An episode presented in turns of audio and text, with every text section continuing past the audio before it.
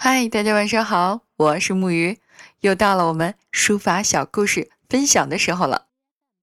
今天啊，我们要分享的这个故事名字叫做《凌迟学书》，主人公依然是我国著名的书法家王羲之。相传王羲之从小就开始练字，到七岁的时候已经写得很不错了。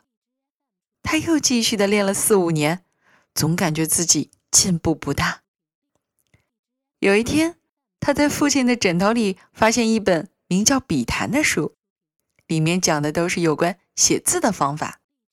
他高兴的如获至宝，偷偷的阅读起来。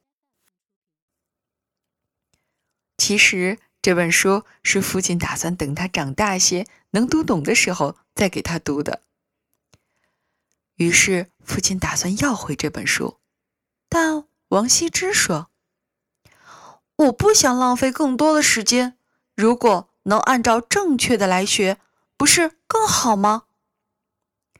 父亲听他说的有理，就把书给了他。从此啊，王羲之就按照书中所讲的方法，天天苦练起来。不久，他的书法有了显著的进步。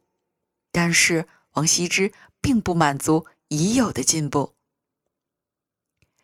有一次。他看见东汉书法家张芝的书迹，爱不释手，自叹不如。他不仅爱慕他的字，更钦佩他临池学书、池水尽黑的苦练书法的顽强精神。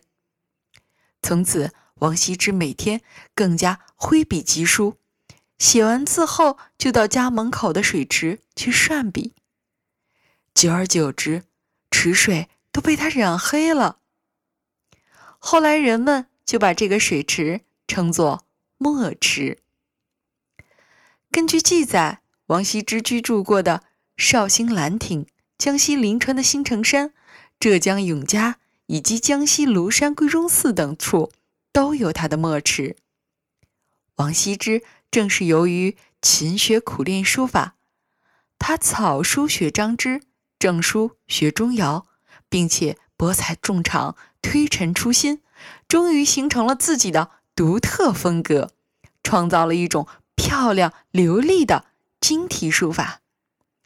这才是人们称他为书圣的真正原因。